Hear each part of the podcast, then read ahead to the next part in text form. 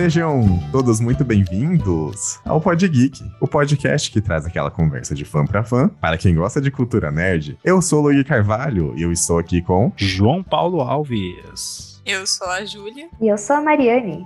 Eba! Posso ouvir seu coração? Quero ouvir seu coração.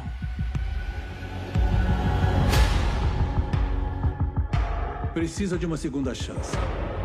E hoje é o seu dia de sorte porque vou dá-la ao Senhor.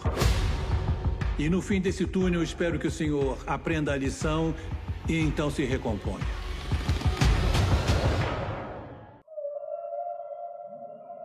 Pois é, pessoal. Na conversa de hoje, precisaremos de acompanhamento psicológico. Meu Deus do céu, Berg! Meu Deus do céu! Então estamos aqui com a doutora Mariane Fernandes, ou para nós, Mari. Bem-vinda novamente ao Pod Geek, Mari, e parabéns pela coragem em participar da nossa loucura. Uau, muito obrigada, muito obrigada. É um prazer estar aqui de novo. Oh. Vocês viram? Um prazer, olha só. Ela mente bem, ela mente bem.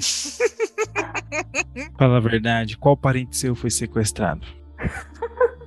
Minha cachorrinha. Não, mentira. Malditas mães de pet. Estamos hoje aqui para falar sobre uma série que está dando o que falar, sobre a série Dahmer, da Netflix, que traz a história de um serial killer, né? Mas antes de começarmos a falar da série, antes da gente trazer a sinopse, é, eu queria saber de vocês, como que foi o consumo dessa série? Foi na maratona? Foi episódio por dia? Porque eu tava comentando com a Júlia nos bastidores aqui, e nós concordamos que é uma série pesada, e ela exigia algumas pausas. Então, começando pelo Johnny, como que foi para você? Um, eu, eu normalmente, sem algum incentivo externo, eu não assisto esse tipo de série mórbida de psicopata, assassino, é, pessoas tóxicas. Eu sou contra pessoas tóxicas. Acho que ninguém gosta, assim, um palpite. Ninguém gosta muito, mas tudo bem. Sim, mas assim, eu tento não absorver esse tipo de informação. Mas é, fazia muitos anos que eu não assistia nenhuma. Então eu falei, ah, acho que não tem problema. Mas de qualquer forma, eu assisti um episódio, tomava meio litro de detox, orava meia hora e ia pro próximo. mais meio litro de detox, orava um pouquinho e mais um episódio. Boa, menino! Porque diretão assim tava, tava, até, trans, tava até transpirando meu bigode. Eita, e você, Mari? Eu tô me sentindo esquisita agora, porque pra mim foi muito tranquilo.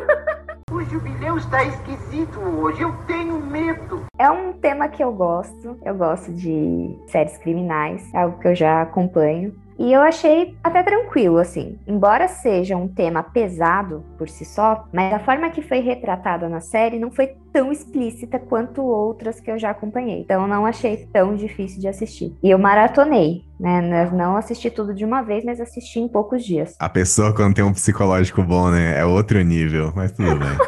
Eu tô com medo da Mari agora. Gente, eu, eu, eu assisti a investigação Discovery pra dormir. Olha só. Na- narrando crimes, assim, reais. Dava um soninho, então foi tranquilo. eu tô calejada. Então pronto, tá explicado. E você, Júlia? Conta aí pra gente da sua experiência. Né, não, pra mim era um episódio por dia, olha lá. Ainda era um episódio, passar umas horas né, refletindo na minha vida. Porque assistir em sequência pra mim não, não rolou, não. É, eu também fui igual a Júlia, fui pausando. Teve alguns episódios que eu assisti um ou dois em sequência, mas mais que isso era meio complicado. É uma série meio pesadinha. Eu assisti cinco sábado passado e cinco esse sábado. Deu uma maratonadinha também, hein? É o que dá pra fazer, né? Com as crianças aqui. Justo, justo.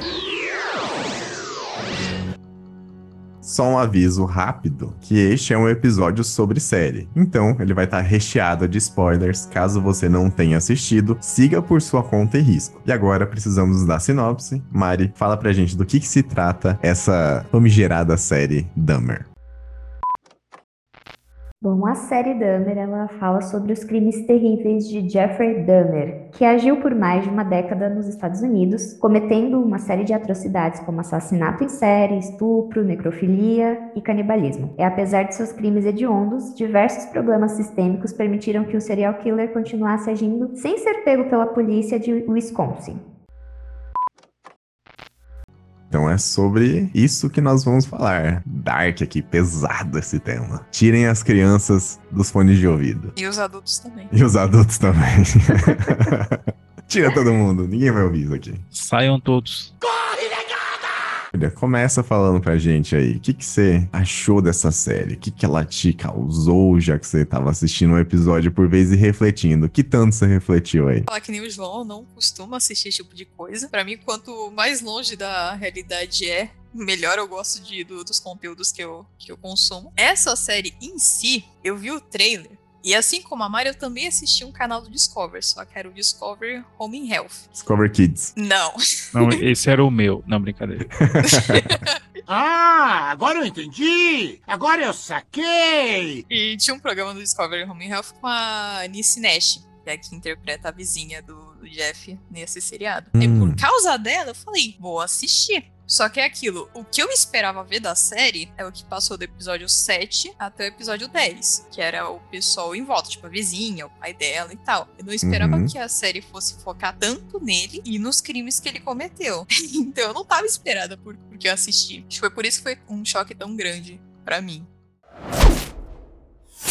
Eu vou trazer um ponto aqui que eu acho que é um ponto forte da série. No final, no último episódio, acho que é o episódio 10, na cena em que eles estão com o gibi, né, que estavam fazendo. E aí ela fala assim: olha, essas pessoas, né, é bom que a gente abra o processo, que a gente vai atrás. Não são vítimas apenas, são pessoas que sofreram com esse mal. Tem uma história por trás, eles tinham sonhos, eles tinham família. E mesmo que a série foque no, no né? Ela também traz esse lado da vítima. Talvez demore um pouco para poder trazer isso, só que também ela traz todo o entorno, né? Ela mostra como era a vida do cara, como que era a família. Ela aborda isso bem detalhadamente. Talvez isso seja uma coisa boa, talvez seja uma coisa ruim. Tem gente que vai gostar mais, tem gente que vai gostar menos. O que eu tenho ouvido, pelo menos bastante, de todas as pessoas que já assistiram a série, é que fala assim: ah, apesar do da série ser boa, chega no episódio 9 e 10, é muito ruim. Discorda um pouco. Discorda um pouco desse ponto. Assim? Acho que a série ela se mantém. É que a proposta da série não é aliviar depois que ele é preso. Acabou. Olha, o mal tá preso. Não. Ele mostra o depois. Isso eu achei bacana, embora que colocar a história das vítimas e depois a vizinha como se fosse o rosto da proteção, o rosto da justiça, achei um pouquinho pesado, assim, um pouco. Não sei como foi a vida real ali, mas eu achei um pouquinho forçado. Aham, Cláudia, senta lá. A minha maior crítica a essa série é essa questão que não é nem dessa série, é todas as séries da atualidade. É o Witcher, várias aí, 9 de 10 é assim. Eles não fazem uma linha do tempo, eles ficam mostrando presente, passado, futuro, passado, futuro, presente, presente, futuro, passado, criança, adulto, médio. Eles acham que eu vou pegar uma agenda e eu vou anotar as datas, que eu vou no Google conferir que era em 87, o ano que ele matou fulano, Deltrano. Ela, é, sério? Calma, você tá brabo? Porque eu não fiz nada disso. Eu fui tentando. Ah, quando ele tá com bigodinho, então é a época que ele matou o primeiro rapaz. Não, não, peraí. Não. É, quando ele saiu da avó, foi quando ele. Não, não, peraí, foi na avó. Ele, não, ele matou a avó? Não, não matou. Sabe, você tem que ficar se organizando mentalmente pra entender a linha do tempo. O que é cansativo, eu acredito que você mergulha mais na série dessa forma, porque você tem que pensar, né? Você tem que juntar as pecinhas. Mas é muito cansativo, é enjoado, eu não gosto. Aí tem um moleque criança, aí tem ele adulto. Eu, eu, eu me compadeço por ele criança, mas ele vai adulto e faz um bife de fígado da, da bunda do outro. Você fala, cara, eu, eu estou com sentimentos des- desagradáveis. E você não sabe se é pra gostar dele, se não é pra gostar, entendeu? Não, não, não é pra gostar dele, não. Isso é certeza. É, João, não é pra gostar. Só pra ficar claro. Mas eu vou dizer que a escolha do, do ator pra fazer ele, por um lado é bom, porque eu sou o tipo de pessoa que, quando a- um ator faz um papel que é muito marcante, pra mim aquele papel sempre vai ser ah, relacionado com o ator. É verdade. Esse, felizmente, já é marcado como Mercúrio. Mais ou menos, mais ou menos. Não é meu Mercúrio favorito, mas ainda assim ele já tem esse papel mais marcante. E a parte ruim é que ele é muito carismático. então, você não gosta do Jeff Dahmer, mas você olha pro ator e fala, mano, também não consigo odiar. Mas só por causa do ator. E a dublagem, ele tá mais carismático ainda. É, eu assisti legendado, eu não, não sei como que tá dublado, mas eu sei que ele tem um jeito de falar bem irritante, na verdade, né? Ele trouxe esse trejeito de falar, que é o trejeito do Dahmer que ele tinha na hora de falar, que é uma coisa pausada pra dentro, a boca fechada. E é uma coisa que incomoda muito. Quando você vê ele falando assim, você fala, nossa, meu Deus. Era uma coisa que incomodava, mas era coisa da personalidade do cara. Eu achei um trabalho dele excelente. Esse é um ponto realmente positivo da série. O Ivan Peters entregou, nossa, demais nessa série. Me vejo obrigado a concordar com o palestrinha. Eu não gostei desse pula-pula na linha do tempo. Eu não gostei nem nessa série, nem nenhuma série que faz isso. Eu quero algo linear. É isso. Justo, concordo.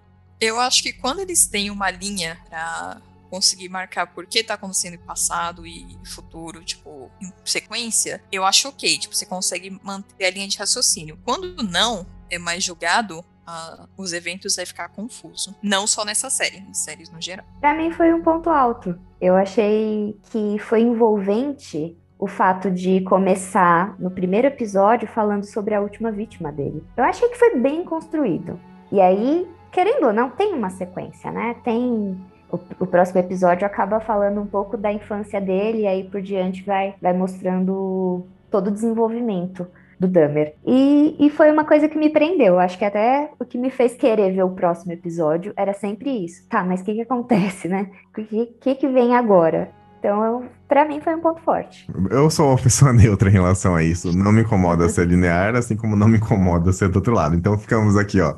Duas pessoas que não gostaram da não linearidade da série. Não, não. Eu vou dizer que nessa série em específico, pra mim, não incomodou tanto. Mas eu concordo com o João que, no geral, isso pode ser um, um fator negativo para séries. Pode ser um pouco cansativo, na verdade, né? Pode ser, para você conseguir manter o. Você lembrar os eventos que estão acontecendo em sequência, pode ser mais, mais chato, esse tipo de coisa. É que o Luigi não assistiu Resident Evil. tem isso. Ele tem toda a razão. O que eu achei mais interessante tem a ver com o ponto de vista psicológico que foi a questão do fetiche. Quando a gente pega, tem diversas cenas que isso fica muito evidente, mas uma cena muito marcante foi uma cena de masturbação, que ele tá com uma revista pornô e não tem excitação, e aí ele imagina ele tirando, relembra uma cena de tirando vísceras de um peixe, se não me engano. Isso, isso mesmo e o quanto que isso foi excitante para ele. E, e, é sobre isso, né? O tempo todo ele via ele não via pessoas, ele via objetos. As pessoas para ele eram objetos, tanto como um todo, como as partes dessas pessoas. Né? Por isso que ele guardava essas partes dos corpos. Eu, eu tinha um, um, prazer sexual envolvido nisso. A palavra fetiche ela até vem de feitiço, né? Uma ideia de adoração de algo. E era isso que era muito evidente. Ele adorava aqueles corpos. Era uma erotização de objetos que tiravam totalmente de cena que se tratavam de pessoas. Para ele não eram pessoas. Então isso eu achei muito forte, foi muito bem retratado na série, né? É verdade ele era uma pessoa. Desagradável. Isso, ele era uma pessoa desagradável. Só que eu digo assim, ele era uma pessoa descontrolada. Ele realmente era uma pessoa descontrolada. Ele não era aquele serial killer que ele pensava e planejava antes do que ele ia fazer. Ele tinha um método, né, que era de drogar a pessoa, e ele sempre repetia aquele mesmo método. E assim, ele não era genial, né? A Mari falou isso, e realmente é verdade. Cara, ele mesmo já se drogou, cara. Ele não tinha nenhum tipo de controle, ele fazia por impulso. Ele era totalmente impulsivo e ao mesmo tempo ele sabia que ele tinha isso, por exemplo, quando a gente vê ali com o Tony, que foi quem ele quase teve um relacionamento. Ele tava tentando se controlar, porque ele gostou do cara, ele gostou da companhia dele, da forma como ele foi tratado, de alguém que tinha um carinho por ele e ao mesmo tempo ele não conseguiu se controlar. Por quê? Porque o desejo dele, a erotização, o fetiche dele em matar, né, na, na parte do corpo, no objeto, era muito maior do que nas pessoas. Então eu acho que vale muito aquela última frase que eu já comentei aqui, mas de que não eram apenas vítimas, eram pessoas, né, com histórias. E ele não via isso, ele não via como pessoas. Em nenhum momento ele demonstrou sentimento, né? Realmente. Era sempre uma coisa muito egoísta. Então tinha momentos de frustração, que era quando ele demonstrava mais emoções, né? Mas fora isso, era quase nulo, assim. Não tinha. Tanto que a... tem uma parte da série que mostra várias cenas dele deitado com as vítimas, repetindo o, o, o posicionamento do manequim que ele tinha roubado da loja. Ele colocava as pessoas na mesma posição do manequim e revivia aquela experiência, né? Então, realmente não, não tinha sentimento nenhum. Eram, eram seres inanimados para ele. Cara, eu fiquei com medo de ele fazer alguma coisa com aquele manequim, cortar, sei lá, queimar, um, fazer um buraco no manequim. Não sei porquê, eu fiquei preocupado com o boneco lá. E no fim o manequim não sobreviveu de qualquer forma. Foi morto pela avó.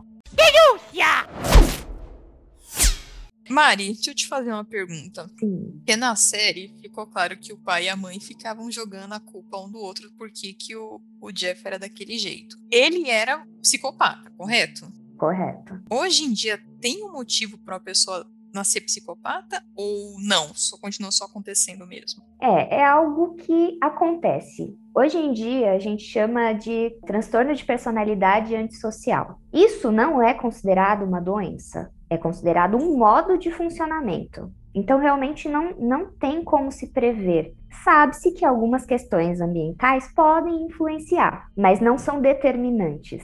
Então, não é porque ele tinha uma família disfuncional que ele se tornou um psicopata. Então, provavelmente ele já tinha toda uma formação de personalidade que levou a isso, e os fatores ambientais, de família e questões sociais, contribuíram para que ele realizasse aquelas coisas. Supostamente também a medicação que a mãe dele tomava não, não fez diferença na gravidez. Pode influenciar sim. Hum. Tanto a questão da, da medicação, né, na, na formação neuronal do bebê, é, quanto as experiências que ele teve na infância, né? Ver a mãe ali quase morta, ter que chamar a polícia, foram experiências bem traumáticas. Então pode sim ter contribuído. Ok. O caso dele, tá tem um, um, transtorno que o pessoal já, já detectou nas pessoas e etc. Agora, essa, esse, essa galera estranha que mandava carta para ele, que mandava dinheiro, que se fantasiou dele no Halloween, que pretendem fazer esse ano também, tem algum motivo para as pessoas acharem que isso é aceitável? Ou não? Esse pessoal só é estranho mesmo? Esse pessoal é bem estranho, pra falar a verdade. Porque, assim, a gente fala de um transtorno é, como uma coisa mais completa, um quadro completo de, de sintomas. Mas existe existem traços. Então, muitas dessas pessoas provavelmente têm traços também antissociais e se identificam com ele. Por isso tem toda essa adoração, né? É uma forma de se realizar por meio do, do outro. Então tem um negócio esquisito aí. É estranho, é estranho. Hum. Eu acredito que o que ele fez ou faz, não tudo, mas em alguns níveis, muitos tinham vontade e têm vontade até hoje. O que impede é essa, por assim dizer, uma pressão da sociedade. Impede é o bom senso. Não, o bom senso da pessoa já está contaminado. É literalmente o julgamento dos outros que impede. Por exemplo, é, um exemplo simples assim: tem pessoas que não teriam problema nenhum em saírem nus na rua. Um exemplo bobo. Falar, ah, tô nem aí, eu, eu gosto, sei lá, tá, não tá calor. Porém, ela sabe que ela vai ser ridicularizada, podem achar ela feio, feia ou feio, elas vão, vão chamar a polícia, vão, vai dar um burburinho, entendeu? Então a pessoa não faz isso. É, isso num exemplo bem simples, mas assim, às vezes tem pessoas que. Às vezes não, com certeza tem pessoas que têm esses tipos de fantasias. João, você quer saindo na rua isso? Você tá querendo contar pra gente? Não. Suspeito. Mas assim, as pessoas têm todo tipo de fantasias estranhas e não falam ou não fazem por pressão social, porque sabem que não vai ser aceito pela família, pelos vizinhos, por ninguém. E a pessoa tá ciente disso. Não, tipo assim, se um dia liberar, opa, tá, vamos lá, se liberar o canibalismo, a pessoa vai que? vai lá no açougue comprar a carnezinha dela lá, entendeu? Meu Deus. Isso é muito comum. É, tá bom. Mário, uma outra pergunta em relação a essa, esse ponto que a Júlia falou. Você acha, pelo que você viu na, na série, nem pelo que a série mostrou, existiu muito da relação paterna e influenciava ele. Você acha que esse sinal que ele mostrava de querer aprovação é um dos motivos que fez ele esconder? Ou realmente ele tinha vergonha de alguma coisa que ele fazia?